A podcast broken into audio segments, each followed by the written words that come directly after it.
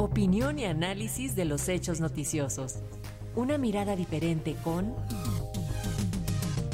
Eduardo Rosales Herrera. Y con muchísimo gusto damos la bienvenida al doctor Eduardo Rosales. Lo saludamos. Usted ya lo conoce, catedrático investigador de la Facultad de Estudios Superiores Acatlán, que nos comenta de esta situación que se está viviendo allá en Ucrania. Doctor, adelante, bienvenido. Querida Leni, queridos amigos radioescuchas, pues la guerra ruso-ucraniana ya lleva más de 15 meses y lejos de atemperarse, sigue escalando y causando más muerte y destrucción. Decimos lo anterior porque el pasado martes eh, la presa eh, Kajovka, ubicada en la surena provincia de Gerson, cerca, cerca de la frontera con la península de Crimea, estalló. Y aunque no se tiene precisada la causa, todo parece indicar que pudo haber sido un ataque con misil, por minas o por algún explosivo especialmente diseñado para demolición como la nitroglicerina o la dinamita. Lo anterior causó el derrumbe de 14 de las 28 compuertas de las que se compone y la destrucción de dos de las seis turbinas de las que dispone, lo que ocasionó el desbordamiento de la presa y la derrama sobre áreas aledañas de millones de litros que han inundado hasta el momento 24 poblaciones. Lo anterior, pues, provocó el desalojo de momento de 17 mil personas, pero cuyo número ascendería hasta más de 40 mil. El derrumbe provocado del dique de la presa, pues ha sido calificado tanto el gobierno por el gobierno este, eh, ruso como el de Ucrania como un desastre medioambiental y humanitario a gran escala y un crimen de guerra ruso y crimen de ecocidio. Estas dos últimas frases fueron expresadas por el presidente Volodymyr Zelensky, quien además agregó que la destrucción de esta presa fue una bomba de destrucción masiva medioambiental y el mayor desastre ambiental provocado por el hombre en Europa durante décadas, quien en, quien en este pronunciamiento también culpó a Rusia de haber perpetrado un ecocidio brutal. Cabe señalar que la central eléctrica ubicada en terrenos aledaños a la presa también resultó afectada. Según estimaciones preliminares, la reconstrucción de la presa a precios actuales tendría un costo de aproximadamente mil millones de dólares y la reparación y llenado del embalse, que contenía 18 millones de metros cúbicos del vital líquido, tardaría una década siempre y cuando las obras iniciaran de manera inmediata, algo que no va a suceder. Por lo que se refiere al embalse, se tiene previsto que en poco menos de dos semanas descienda hasta el nivel, eh, hasta el nivel cero y que en unas cuantas semanas quede completamente seco.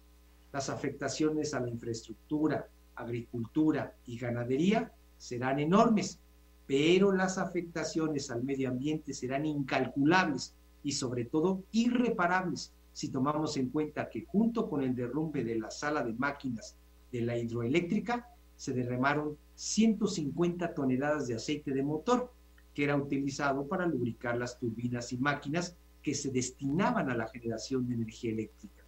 Al quedar inservible la central eléctrica, de inmediato cesó el suministro de luz y sin posibilidades de restablecerla al corto plazo, debido a que 129 subestaciones están completamente inundadas.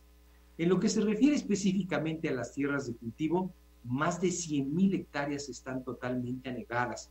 Las afectaciones a la fauna también son catastróficas, toda vez que han muerto miles de animales. Esto sin contar otras 100.000 hectáreas de ecosistemas que han sido destruidos por los incendios provocados por ataques con misiles y artillería rusa. Todo lo anterior se agrega la destrucción en zona de guerra en la misma región de Kharkov de ductos por los que se transportaba amoníaco y hay personas incluso intoxicadas. Como se puede observar, la invasión rusa este, de Rusia a Ucrania ha generado una cruenta guerra que está dejando en ruinas a una enorme cantidad de poblaciones ucranianas. Prácticamente toda la destrucción de infraestructura y muertos y heridos se ubica precisamente en territorio de ese país. Los primeros análisis sobre lo, sucedido pues hacen pensar que el ejército de Vladimir Putin hizo volar esta presa para detener una ofensiva ucraniana que se iba a llevar a cabo en los próximos, en los próximos días. Por su parte, el periódico El Mundo publicó que desde octubre de 2022 el Ministerio de Defensa ucraniano había descubierto planes de la cúpula militar del Kremlin de hacer volar esta presa. En abril de este año, dicha presa fue minada por los rusos, supuestamente para evitar alguna incursión de las Fuerzas Armadas ucranianas. Cabe subrayar que la hidroeléctrica se encuentra, de acuerdo al flujo de su caudal, en el margen eh, izquierda, en la margen izquierda del río Dnieper, zona que está controlada en su totalidad por el ejército ruso y más por ser infraestructura estratégica. Por el momento no hay indicio alguno de que haya sido atacada por artillería o misil ucraniano, lo que refuerza la idea de que la autoría intelectual y material de su estallido fue obra de los militares rusos. Por todo lo anterior, resultan vacuas, insulsas y ridículas las acusaciones de Vladimir Putin de que los ucranianos fueron los que atacaron y destruyeron la presa, y más la propuesta hecha por el mandatario ruso a través del autócrata y presidente turco Recep Tayyip Erdogan de formar una comisión internacional para saber qué pasó en la hidroeléctrica.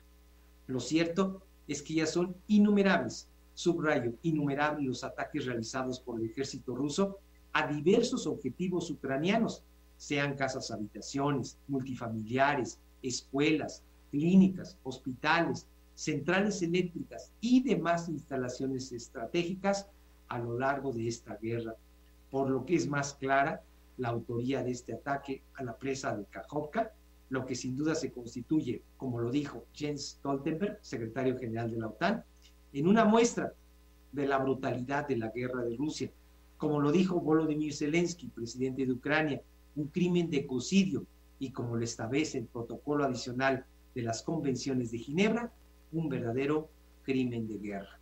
Querida Lenny, queridos amigos radioescuchas, yo soy Eduardo Rosales y este fue mi comentario para Radio Educación.